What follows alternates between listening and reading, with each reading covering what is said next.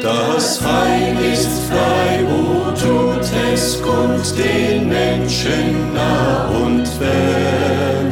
O rühmet froh mit lautem Mund die Gnade unseres Herrn. O Freud, o Freud vom. Wir freuen uns, dass Sie Ihr Radio erneut eingeschaltet haben, um der Botschaft des Heils zuzuhören. Wenn Ihnen dieses Programm gefällt, sagen Sie es bitte weiter, damit auch andere es liebgewinnen können. Nun wünschen wir, dass Ihnen das Gehörte zum reichen Segen gereiche.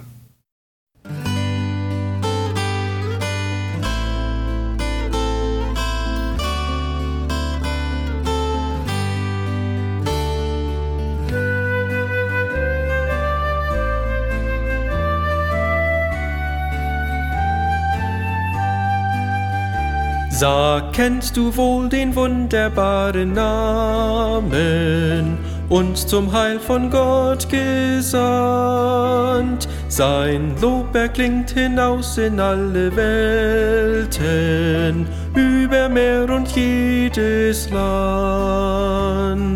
Name über alle Namen Jesus, kein schöneren auf Erden gibt. In keinem anderen Namen ist Erlösung, nur in diesem Namen ist Heil. Wir wollen nun beten. Unser Herr Jesus Christus, du warst uns zum Heiland und Retter geschenkt, und wir danken dir immer wieder für deine Retterliebe. Du hast uns Licht und Wahrheit durch das teure Evangelium gebracht und wolltest nicht, dass wir ohne dich in dieser Welt leben und verloren gehen. Durch deine Botschaft haben wir die Gotteserkenntnis erlangt und durch dich haben wir zu Gott finden können. Wir danken dir für dein Licht und für deine Wahrheit. Amen. Keinen Heiland, keinen Herrn,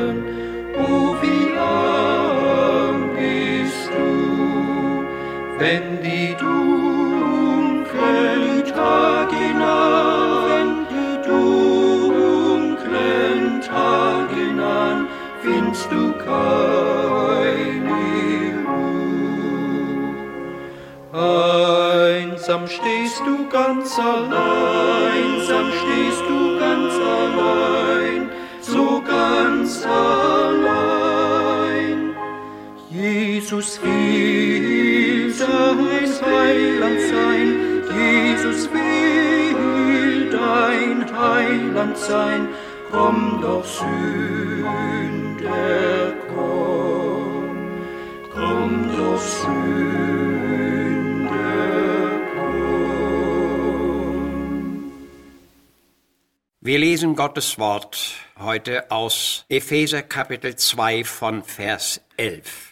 Und hier heißt es, gedenket daran, dass ihr einst Heiden gewesen seid, dass ihr zu derselben Zeit ohne Christum und fremd und außer der Bürgerschaft Israels wart und fremd den Testamenten der Verheißung, daher ihr keine Hoffnung hattet und waret ohne Gott in der Welt. Nun aber seid ihr, die ihr in Christo Jesu seid und einst ferne gewesen, nahe geworden durch das Blut Christi.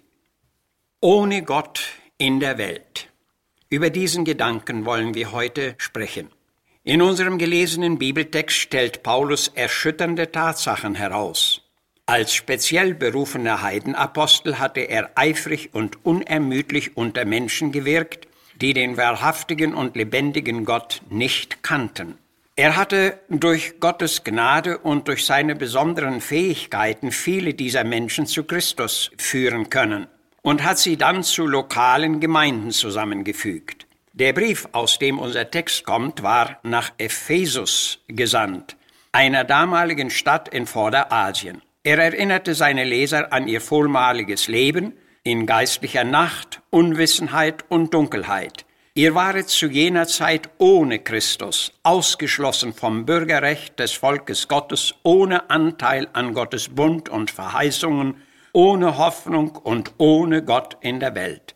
Welch ein bedauerlicher und armseliger Zustand. Doch woran der Apostel seine Leser hier zurückerinnerte, das war eine unwiderlegbare Tatsache. Und diese Tatsache gilt auch uns und allen, die einst ohne jede persönliche Beziehung zu Gott lebten oder noch immer in diesem Zustand leben. Doch der geistvolle Apostel konnte sofort auf ein Aber übergehen, auf eine stattgefundene Wendung, und darauf bezogen konnte er schreiben, nun seid ihr, die ihr in Christus seid und einst ferne gewesen, Gott nahegebracht durch das rettende Blut unseres Herrn Jesus Christus. Aus dem Lebenszustand ohne Gott waren sie durch Christus in die Lebensgemeinschaft mit Gott hineinversetzt worden. Und genau das sucht Gott in seiner Gnade bei jedem Menschen zu erreichen.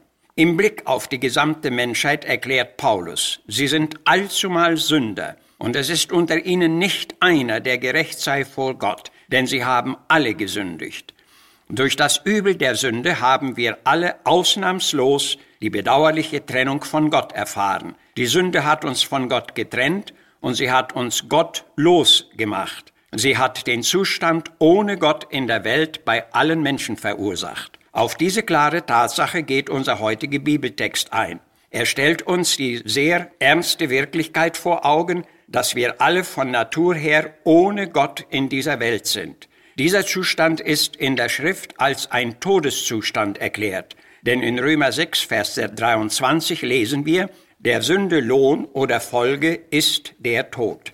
An dieser erschütternden Tatsache lässt sich unsererseits nichts ändern. Aber Gott wollte es bei diesem Zustand mit uns nicht belassen. Seine erbarmungstiefe rettende Liebe ließ das nicht zu. Paulus bestätigt das in unserem äh, Textkapitel, in dem er schreibt, aber Gott, der da reich ist an Barmherzigkeit durch seine große Liebe, mit der er uns geliebt hat, da wir tot waren in Sünden, hat er uns samt Christus lebendig gemacht und samt ihm in das himmlische Wesen, in die Himmelswelt hineinversetzt.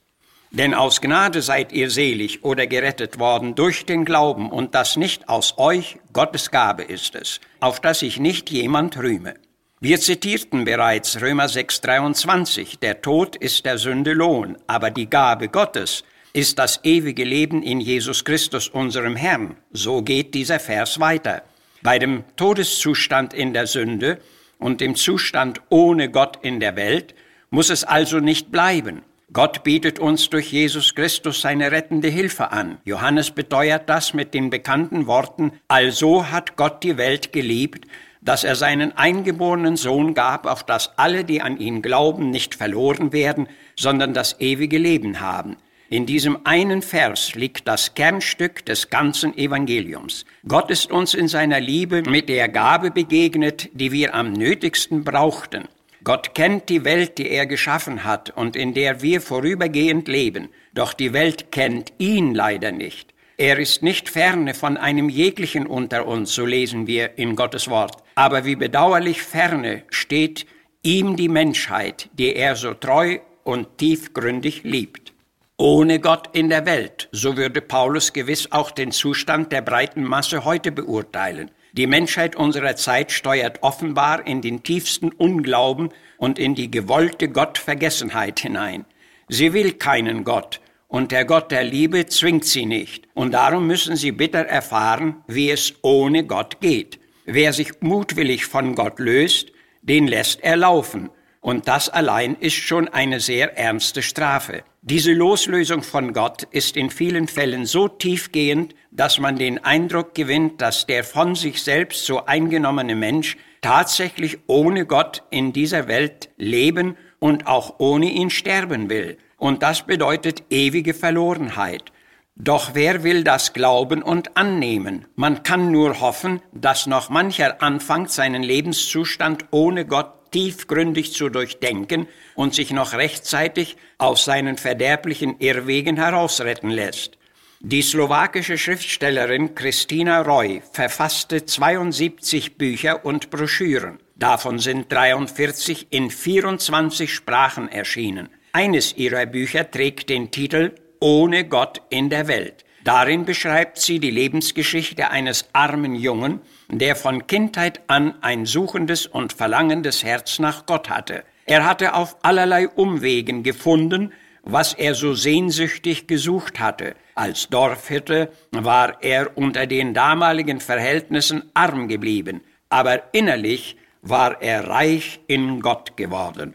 Ohne Gott in der Welt, das könnte auch niemals meine Lebenswahl sein. Schon seit meinen Jugendjahren darf ich mit und für Gott leben. Ich habe seine Wirklichkeit immer wieder in seinem Nahesein erlebt. Ich habe sein vielseitiges Wohltun an Leib und Seele erfahren. Ich habe durch Jesus Christus Vergebung erlangt und den Frieden meines Herzens gefunden. Er hat mir auch immer wieder den nötigen Halt in meinem Glaubensleben gegeben. Sein vielseitiger Segen lässt mich entschlossen mit Jakob ausrufen, ich lasse dich nicht. Ich weiß, wer und wie Jesus ist und sage mit dem Dichter, ohne dich, was wär mein Leben? Oh, wie traurig wär mein Lauf. Aber wem du Licht gegeben, ging die Lebenssonne auf. Genau das kannst auch du erfahren, liebe Seele.